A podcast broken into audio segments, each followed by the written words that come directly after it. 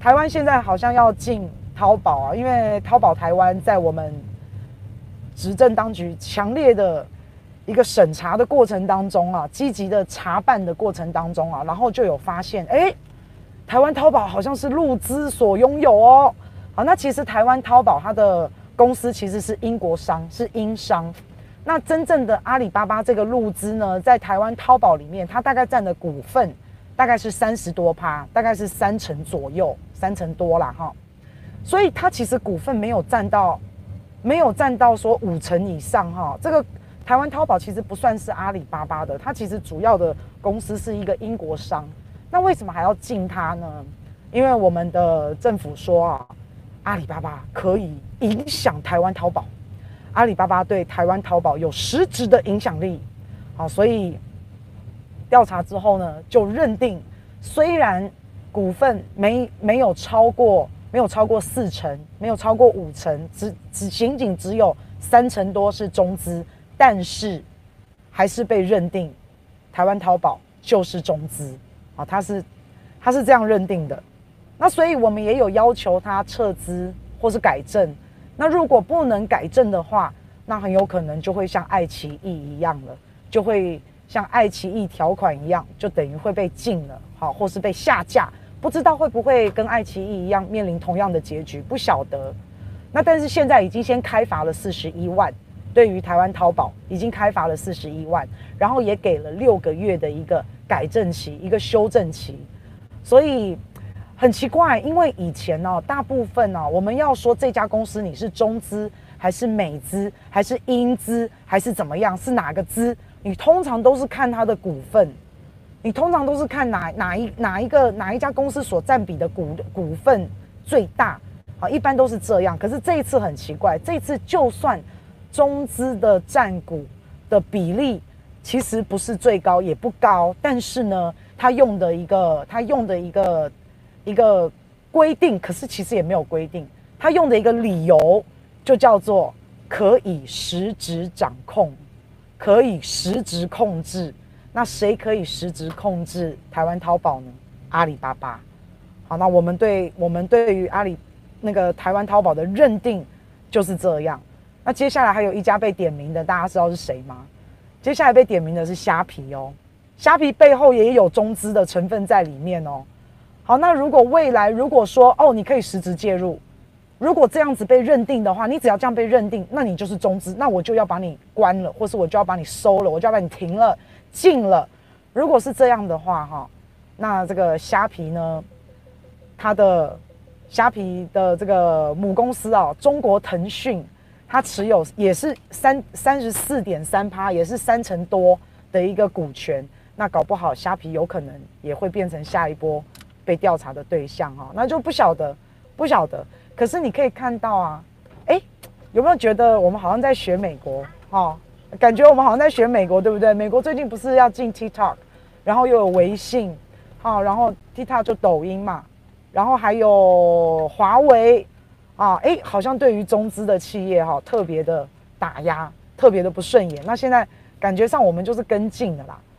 那就跟进，那好，那那怎么办呢？对啊，那我们现在就是压在川普身上啊。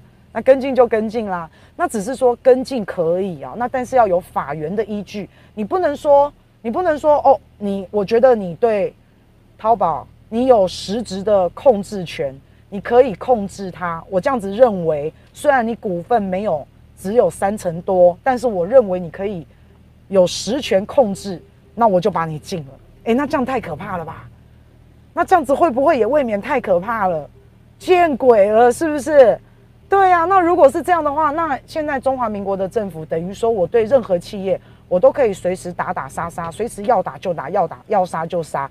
那这样子以后人家要来台湾投资的话，他也会害怕哎、他也会看哎、他也会觉得说哈，哦，只要被你们政府认定。哦，我还还不用还不用看股权的这个分比分比哦配比哦，我只要被你们政府认定，我可以有实质的力量来控制公司的话，然后我又是中资，哦，这样子就可以随便被停，随便被禁。那这样子是要这样可以，那就修法明定，就把法条修出来，要法规非常明确的把它定出来。好，那不然什么叫有实质的影响力？实质影响力这几个字，这五个字也太笼统了一点哈。然后用这种有实质影响力就可以去进一家公司，就是你入资对我的对我台这家公司有实质影响力，我就可以禁你，我就可以关你。哎，这样子的话。真的会有点太可怕了，这真的会有点太可怕了。以后哈，外资来台湾投资的时候，一定会却步。好，那到底虾皮有没有可能是？哎，现在我也在用虾皮耶。好，那我不晓得虾皮到最后会会它的命运会是什么，我不知道。但是经济部的投投审会他有说啦，他说，哎，这个虾皮跟陆资的关系应该是撇清了啊，应该应该比较。应该是比较清楚的啦，哈，然后虾皮也有被检举哦，虾皮有被检举哦，说虾皮是中资，然后当我们经济部去审查之后，说没有没有问题，好，这样子。那现在我们在跟进美国，美国现在对于大陆就是禁禁禁禁禁进这个进那个进这个进那个，然后把入资的企业一个一个赶出去，或是一个一个变成他们美国的企业啊，这么这么好的一块肥肉。像 TikTok 这么好的肥肉，这么赚钱的肥肉，如果是美国公司赚，他一定会更高兴。所以就用一些很奇怪的一些手法，然后非常不民主，非常的非常的专制啊，非常的恶霸的一个手法啊，然后来这样子对国外的企业做一些这样的索求啊，真的是很不 OK 啊。那现在我们在跟风，我们在跟着美国这样做。啊，表示对美国效忠，表示对美国忠诚。好，那没关系，那你就定法啊，我们也都 OK。只是啊，不要忘记哦，台湾哦赚大陆的钱呢啊，每一年赚好多哦。我们在今年哦，我们赚大陆的钱哦，可能会赚到千亿哦。以往大概都是八百亿、七八百亿，今年疫情的关系，我们还赚更多哎。我们赚大陆赚千亿，每一年赚这么多的钱。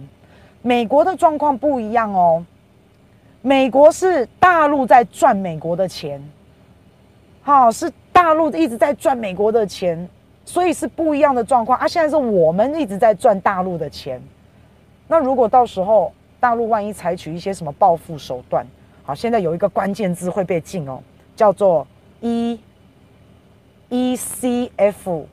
A 哈，就是这个这个字打了也会被禁哦，所以如果我们要跟风的话，可以，可是我们要小心遭到报复。那这种报复，我们可不可以承担？我们这么多的台商在中国大陆，好，那我们现在也没有要选举，那美国要选举嘛，啊，我们没有嘛？那我们有这么多的投资都在中国大陆，那万一被报复的时候，我们该怎么办？大陆要报复我们实在太简单了，他光一个自由行没有来，当然你可以说自由行没有来很好啊，就是因为断了自由行，所以我们才新冠疫情才防控得这么好啊。当然你可以这样讲嘛，好，但是这个不是我现在要讨论的重点。我现在要讨论的重点是，万一中国大陆真的报复我们，光是一个没有自由行，哦，我们的经济就受到了很大的影响。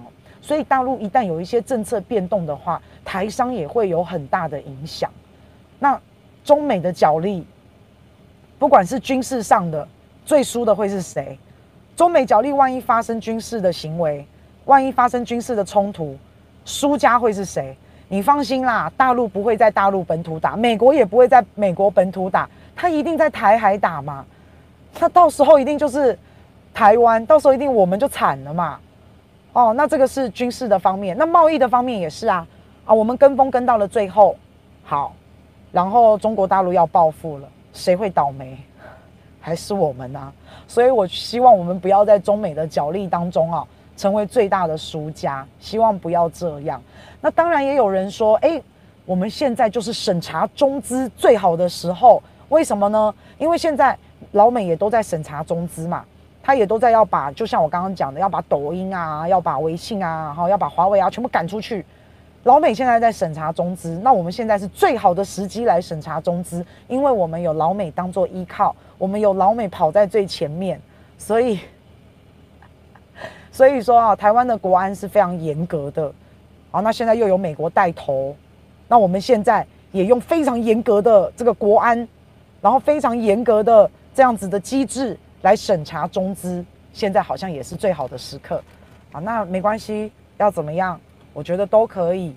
好，那反正反正人民自己要清楚啊，人民自己要看清楚，自己把我们我们把我们的生活过好，我们每天都开开心心，我们每天都快快乐乐。还是再讲一下哈，这个最近中美的一个，我我我再讲一下川普哈，因为最近有那什么郭文贵被抓，然后个班农被抓，班农真的是反反共反到真的发疯了。好，班农那个时候我不知道大家还有没有印象啊？因为我有做过这一集，所以我非常的有印象。班农呢，他之前呢就是武汉实验室，据说有逃出来一个研究员。然后班农有在他的节目当中大放厥词的说，这个研究员呢很快就要把武汉实验室的秘密给揭露，啊，然后就叫中国大陆等着，就叫阿贡等着，啊，有这件事情啊。结果后来我到现在都还没有看到，所以反正他就是已经已经疯了就对了啊。最近被抓嘛，然后最近被抓，其实台湾好像没有做太大的新闻哦。但是班农被抓，然后班农可能有贪污，那这个对川普来说，其实应该还蛮伤的。虽然说川普现在要切割啊，但是他毕竟班农帮他打过选战，他以前又跟班农这么的好，所以川普可能有很多的把柄在班农手上。有人说川普一定不会让班农坐牢，我还在想说班农搞不好生命会有危险，他要是知道太多的话。啊，他有叫那个女生出来啊，他后来有叫那个女生出来，是不是？好，那我就是没有 follow 到，因为他讲的话，反正他讲的话，我老实讲，我也就是听听而已。哎，我们在台湾呢，如果真的有武汉实验室的女研究员出来爆料，然后说武汉病毒不不是武汉病毒，新冠病毒是从武汉实验室出来的，我们台湾早就早就那边扩大报道了。哎，我还真的没有看到，哎，我还真的没有看到，哎。哦，好，那没关系啊，反正啊，中国大陆被黑到现在，可以说是非常的克制。美国有点像什么，对空气挥拳，打棉花拳，打到棉花就噗就散掉了，好像有点这样子啊。那不过啊，十月份可能会有十月大惊奇，大家一直都在说十月份可能会十月大惊奇嘛。因为像我们在台湾，我们有选举制度，我们都很知道，选民的记忆力是非常短暂的。选民大概只记得投票前的两三个礼拜的事情，所以如果十一月三号要投票的话，那也就是说十月份会要有出一些大事，然后这些大事呢，能够在两三个礼拜还能够在美国人的脑子里面留下印象的，所以就十月份很关键啦。好，那大家也都知道，反正美国的选战策略就是反中抗中，所以大陆在十月份的挑战会更加的严峻，会更加的危险。好，那你可以看到现在不但军事上面一直不断的在军演，什么渤海啊、台海啊、南海啊、东海啊，好，那反正一切可能发生的、有可能有擦枪走火的地方，大家都在实弹的练兵嘛。然后今年虽然中国大陆。农产大丰收，可是也开始要储备一些战略粮食，粮食战争搞不好以后也会打。然后原本呢，中国大陆预期要降息，结果也没有降。啊，降息是为什么要降息呢？降息的意思，你想想看哦，你如果把钱存在银行，银行本来哦都给你五趴的利息，现在不给你五趴，现在给你一趴，那你钱存银行，你的利息就少很多嘛。那你还会存银行吗？就不会啦。那你不存银行，你要把钱拿出来干嘛？哎，你可以创业，你可以做生意，你可以做其他的投资。好，所以有人会用降息来救市。大家钱不存银行的，会把它拿出来做别的事情，可能跑到股票，可能跑到房地产，可能拿去创业，不知道。好，那而且在这个时候哦，利息这么低的时候，这个时候跟银行借钱最好。因为表示我要还银行的利息也很低，好，所以降息会是一个救市的方式之一。可是你这种事情不能常做。记不记得之前美国一直不断的降息，它除了印钞票，它还降息嘛？现在美国的利息已经是零了嘛，它不是降到零利率吗？就是你存在银行里面再也没有利息了，零块钱没有钱了，没有利息给你收了。好，那所以很多人就会把钱都从银行拿出来。那这一次中国大陆，你看疫情的关系，然后大家经济都已经下修了，都已经比较衰退了。在这个时候，我们有房贷的，好，我们有车贷的，这些利息这么高，那如果一降的话，对于人民来说当然是好的，是没错啦。好，那可是这样子的手段，你不能常常用。你如果常常用的话，到最后就变成说，像美国现在降到零了，他也没办法了。那这个就是救市的手段之一啦。那像美国除了降息，他还一直印钞票，一直印，一直印，啊，印到最后，他也是会被反噬的。那所以你可以从这个大陆哈，他咬紧牙关，他就是不降息的这样子的一个一个态势看来啊，再加上军演也好啊，储备粮食啊，等等等等等等等等，从这个整个综合的方面来看，其实中国大陆，可能已经在对十月份做准备了。他可能已经在，也不要说十月份，十月份是眼前最近的一个一个可能会有一些冲突的时间。那我相信大陆已经在对未来了，好，已经在对未来做准备了。那中国大陆的方式啊，你看他哦，他一直都不是那种狐假虎威啊、小丑跳梁小丑式的表演哦。中国大陆一直以来都是比较深谋远虑的，比较看长远的。因为习近平可能可以做一辈子嘛，哈，所以他要看长远、长久一点。那像我们在在台湾或是在美国，总统四年一任，顶多八年，你要叫他去规划三十年，他他不需要啊，他不需要啊，他只要把这四年的政权拿到稳稳的就好。啊，所以我是觉得任期有点短了，哈，那那没办法，那我们就只能短视尽力，只能顾好眼前的选举，就变成是这样。所以像川普。他为了要顾好选举，他为了要要抓到这些选票，四年一任，他不会做长远四十年的规划，因为他不需要。然后再来，川普的这个人哦，他的个性哦，就是那种表演型的艺人，所以你常常可以看到他做一些很浮夸、很夸大的事情，可是又常常都是雷声大雨点小。而且川普很没耐性，他喜欢速战速决。从那时候第一阶段的那个贸易协议，川普就希望马上马上赶快签，赶快签，赶快答应我。他马上希望有那个成绩表现出来。那中国大陆就是稳稳的，我就跟你磨，好，我就是耐心，我就是等，我就是慢慢的。啊，川普是那种急性子啊，快快快快快快快，赶快对决，啊，就是这样。所以，川普他永远他都是把他手上最漂亮的牌、最厉害的、最大的牌全部啪，全部给你打出去。他常常就是这样。那当他一打出去的时候，对方吓一跳。好，你看嘛，他什么都做得出来嘛，什么关总领馆呐，好，这个华为可以把人家公主抓起来啊，好，或是就是你看他做的事情都是那种很夸张的。他就是把这个牌一打出来，然后让对手哦先吓一跳。然后吓一跳以后，觉得很可怕。那你如果觉得很可怕，你被吓到了，你不跟他对赌了，那你就输了嘛。那他就赚到啦。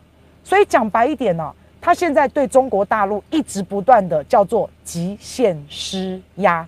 其实川普也是虚张声势，他就一直是这样。你看他，你看我现在讲他的人，他的个性是不是就是这样？所以，对于长远的规划，什么高瞻远瞩啦、深谋远虑啦、韬光养晦啦、稳如泰山啊，这些东西在川普身上他是不明白的，他是不懂的，他也做不到。好，那很有可能呢，也是因为川普其实他太他太不懂政治了，或是他太平庸了，所以他看不懂数据，他看不懂报表，他只会做生意。他不懂政治理论，很有可能他因为真的就是政治素人，他这些都不懂，所以他就以为是在做生意，好，所以他就觉得他要用那种做生意的那那那一套吓唬对方，好，然后用那种谈判房子买卖，好，开个天价，做些很夸张的事情，然后看对方买不买单，可能就是这样。那最近啊，在白宫有一个记者不是有爆料吗？他不是有讲说川普哦。只要坐下来几分钟，就会开始局促不安，失去耐性，左顾右晃，就会觉得很烦。好，就像一个幼稚园的小孩啊，你要他好好坐在教室里面一样。这最近一个白宫记者爆料，这白宫记者在白宫待了十八个月哦，他就是跟川普他有一些接触跟一些采访，这是他讲的哦。那他说啊，这件事情呢，就他他说，就算这件事情非常的重要，川普好像也完全完全这个记忆停留不了在他的脑袋，好，他就是完全也记不住，而且川普。他还会这种毫不掩饰的表示很无聊，赶快结束，很无聊，赶快结束记者会。他会毫不掩饰的、很真性情的表达出来。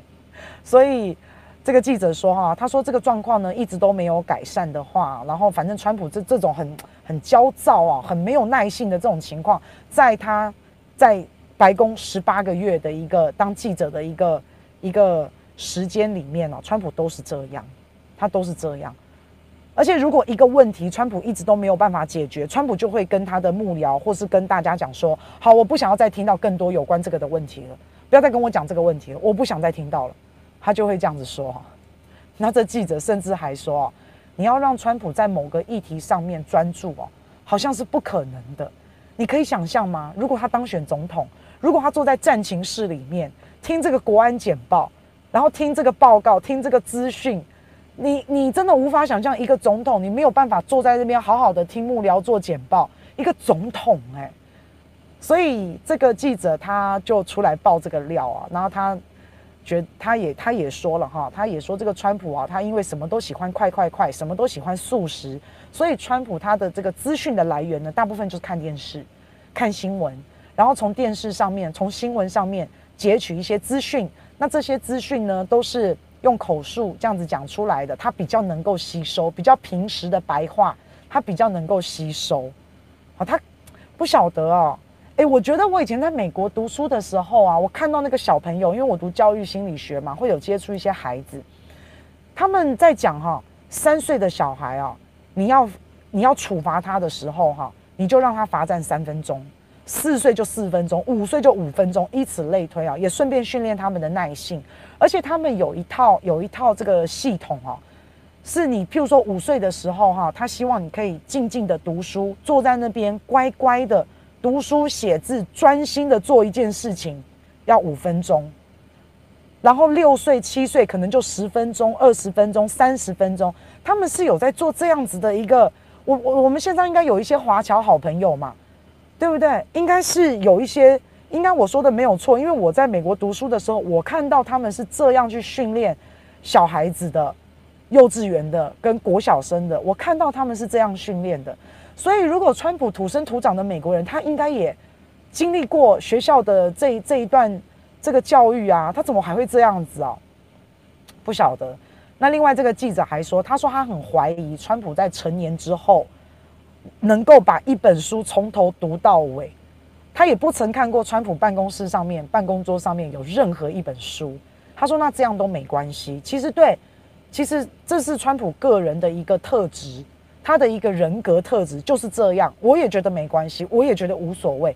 但是这个人万一当了总统，万一他当了总统，那就很有所谓啦，那就很糟糕了，是不是？因为当总统啊。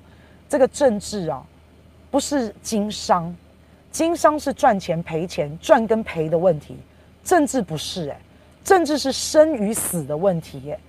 政治没有什么赚跟赔的，你就算知道是赔，你也还是要跟他走下去啊，你也是还是要跟他这个玩下去啊，这是态度的问题。所以你看到川普这样子。然后再看到现在美国对于中国大陆的一些出台的一些政策，你慢慢可以了解到，美国其实也不是来要钱的，在政治上面，美国其实就是来来要中国大陆的命的。那有了这样的认知之后，哈，那未来川普对中国大陆的极限施压，中国大陆自己心里就要知道，你给他钱，你对他软弱，你对美国求饶，你对川普拜托都没有用的。因为他要的是你的命，所以你给他什么，你求他什么，他都无动于衷，除非你死给他看，啊，不然，不然中国大陆企业也好啦，公司行号也好啦，国家也好，你只要对他软弱，对他求饶，你都讨不到便宜。好，所以现在就是这样子啊，钱可以给，命不能给嘛。那美国现在天天都在威胁中国大陆，哦，他的威胁我刚刚讲了，已经不是要钱了，是我要你死，我要杀死你全家，我要把你全家杀光光，我要杀死你的华为，我要杀死你的 TikTok，我要杀死你的微信，等等等等等等。那所以真的是这样的时候，讲难听点呐、也只能迎战了、你不想跟他战都不行啊，你就真的只能应战了、好，那当你要跟别人作战、要跟别人打仗的时候，你最会让人家害怕的那个时候，譬如说你面对到敌敌人的威胁的时候，什么时候最害怕？我觉得最害怕的时候，哈，应该是敌人拿了把刀，然后冲过来，还还不用冲哦，他拿了一把刀，亮出来了刀子，然后跟你说：“我要杀死你。”我觉得那个时候是最可怕的。反而他冲过来跟你打的时候，你就上去跟他打了嘛。好，那但是那个时候，当他当他放话要威胁的时候，要威胁你的那个时候，那个时候是是让人家心理压力最大的，其实就是那个时候。那譬如说，像以以美国来讲，他那时候说要围堵华为，说要禁抖音、禁 TikTok，然后说要封微信，好像他喊一喊、讲一讲、叫一叫，在开始威胁的那个时候。啊，要要围堵中国大陆，要孤立中国大陆，要加关税等等等等等等。那个时候，那个威胁感，那个威吓感哦，那个很压迫人啊。其实，在那个时候是压力最大的。结果那个时候，中国大陆他也没有甩美国嘛，啊，他也没有理美国嘛。好，那中国大陆一开始有没有要谈？有啊，他一开始也有要谈啊，一直到现在，大陆都还是说没有什么不能谈的嘛，一直都是这样。可是美国没有给大陆台阶下，一直都没有。那一直都没有给大陆的台阶下的时候，本来川普以为大陆会求饶，其实 TikTok 一开始求饶，但 TikTok 现在要告川普嘛，因为你发现求饶没用嘛。那所以现在大陆反正见招拆招，我看大陆是一直稳稳的接招，然后有时候有时候川普出来了一个很很荒腔走板、很荒谬的一些政策。大陆会突然傻住一下，会觉得说啊，怎么有这种人？然后冷冷的就这样看着看着川普在发疯，这样。反正川普现在能用的招式都都已经用上了啊，虚招虚张声势啊，好，反正现在至少川普的台面上的气势要出来嘛，他可以摆个谱嘛，他可以摆个样子嘛，对不对？